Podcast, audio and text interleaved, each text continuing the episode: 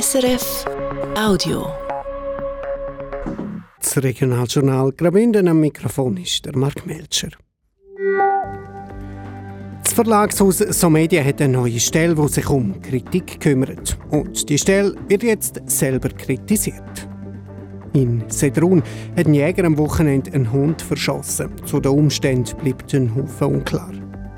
Denn der Kanton hat viel Geld auf der hohen Kante. Das will man jetzt ausgeben. Das Parlament steht zum grossen Teil hinter diesen Plänen. Und das Wetter am Morgen ist ziemlich sonnig, am Morgen hat es aber teilweise noch ein paar Wolken. Im Bündner Verlagshaus So Media vor Familie Löbrüma gibt es neue Anlaufstellen für das Publikum. Leserinnen und Leser, Hörerinnen und Hörer können sich, wenn sie Beschwerden haben, dort anwenden.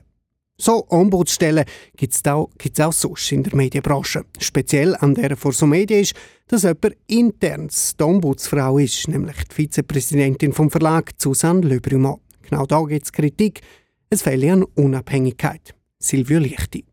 Der Anstoß für eine Ombudsstelle sei aus der Redaktion gekommen, sagt Susanne Löbrüma. Der Ruf der Medien im Allgemeinen sei ja nicht der beste und da sehen wir auch ein bisschen selber dran die schuld. Man hatte schon mal eine Stelle, die für die Leserbetreuung zuständig war.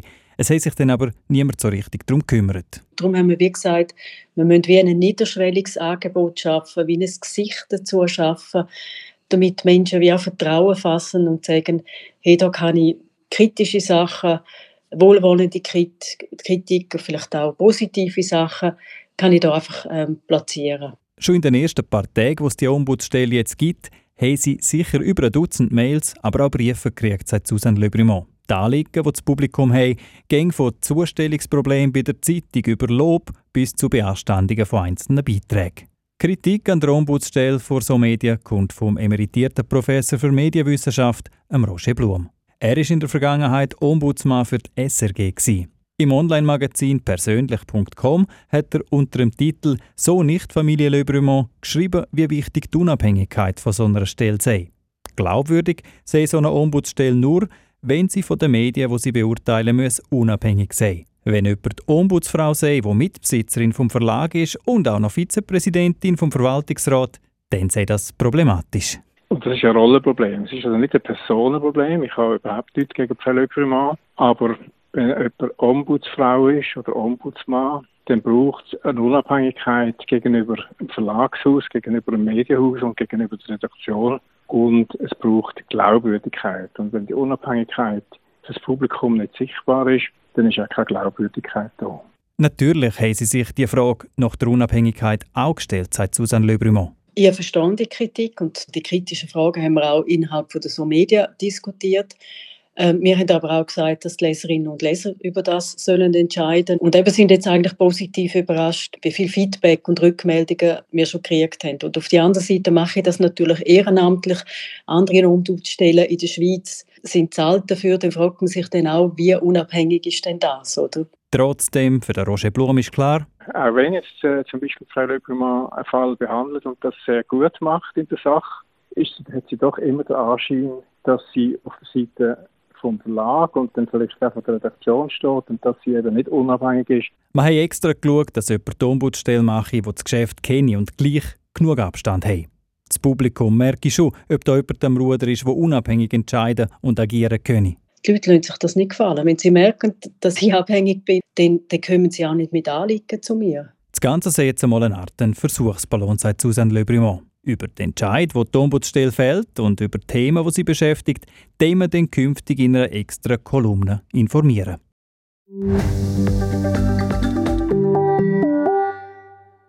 Am Samstagabend hat ein Jäger in Sedrun einen Hund verschossen. Das schreibt die Kantonspolizei Graubünden heute in einer Mitteilung.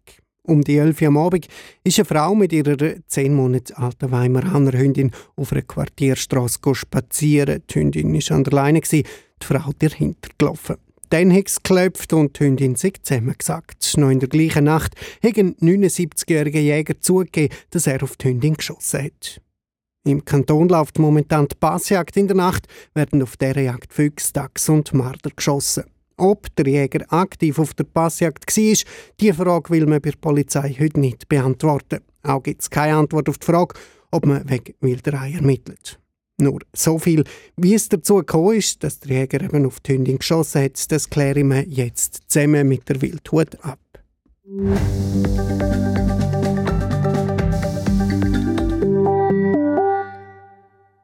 Der Bündner Grosse Rat hat heute den kantonalen Finanzplan für die nächsten drei Jahre diskutiert. Die Regierung will in dieser Zeit das rekordhohe Eigenkapital abbauen mit rekordhohem Defizit. Profitieren von den etwa 850 Millionen Franken sollen die Steuerzahlerinnen und Steuerzahler, die Steuern sollen durchab. Auf der anderen Seite will man mehr Geld für die Klimaziele oder diverse Grossprojekte ausgeben. Ein bisschen auf die Bremse stehen hat die SVP wählen. Die Lohnsumme für die kantonalen Angestellten dürfen nicht so stark steigen wie geplant. Die Valentina De Voss hat die Debatte verfolgt. Gute Leute sind gesucht. Darum wünscht sich die Regierung im Finanzplan bei Lohnsumme der Angestellten eine Steigerung. Ein Prozent mehr will sie im Schnitt mehr zahlen können. Das Ziel ist, die kantonale Verwaltung soll attraktiv sein auf dem Arbeitsmarkt. Im Grossrat Jan Koch von der SVP ist das zu viel gewesen. Ein halbes Prozent lange auch. Die Regierung soll sparen und darum der Gürtel bei der Spendierhose enger schnallen. Zusammen mit dem weiteren Schub an Effizienzsteigerung muss dieses messbare, faire und klare Ziel erreichbar sein. Der Finanzdirektor Martin Böhler hat den Antrag zur Ablehnung empfohlen. Das Geld braucht es und es decke praktisch nur die Kosten vom normalen Personalwechsel. Mit diesem Lohnsummenwachstum sind Stellenschaffungen, Ausweitungen und Umwandlungen abzudecken. Dem Spielraum für Stellenschaffungen sind damit klare und enge Grenzen bereits jetzt gesetzt.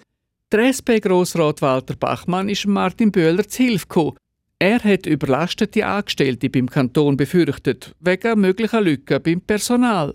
Wenn Sie dem Personal vom Kanton einfach nicht genug Kapazität zur Verfügung stellen, so wird auch dieses Schaden davontragen. Wir haben gestern über die Situation der Loki-Führer und Führerinnen gesprochen. Genau das ist dort passiert. Man könnte auch beim Krankenpersonal nachfragen, wie dieses auf eine Überbelastung reagiert hat. Von solchen Gefahren hat der Walter Grass nichts wissen. Der SVP-Grossrat hat den Antrag für eine strengere Linienbesteigerung von Lohnsummen verteidigt. Man braucht Ziele im Leben und es braucht auch Ziele in der Politik. Nach einer langen Debatte sind die Meinungen schnell gemacht. Gewesen. Der Rat hat den Antrag von Jan Koch bei der Abstimmung deutlich abgelehnt. Die Regierung darf also die Löhne der Kantonsangestellten so steigern, wie sie möchte.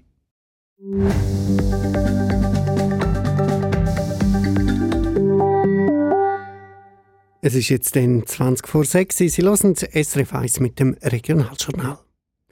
Wegen Mobilfunkantennen wird immer wieder mal gestritten. So im Moment auch im Kanton Appenzell-Ausserrhoden in Walzenhausen. Am 3. März wird dort über eine umstrittene Initiative abgestimmt. Mit dem Titel Kein Mobilfunk auf öffentlichem Grund dass die Initiative überhaupt vor das Volk kommt, das haben sich die Initiantinnen und Initianten bis vor Bundesgericht erstritten. Dani Sager. Vor drei Jahren hat das Komitee zu Walzenhausen die Initiative eingereicht. Die Initianten wollen erreichen, dass festgeschrieben wird, dass auf Boden, wo der Gemeinde gehört, keine Mobilfunkantenne aufgestellt werden, wenn der Abstand weniger als 100 Meter zu den nächsten Wohnhäusern beträgt oder in dem Radius Boden für Wohnbauten vorgesehen wäre. Die Regelung würde auch für gemeinseigene oder gemeinsnähe Betriebe gelten, wie zum Beispiel für die Elektra Walzenhausen. Die Initiative ist im Oktober 2021 seinerzeit mit 149 gültigen Unterschriften zustande gekommen.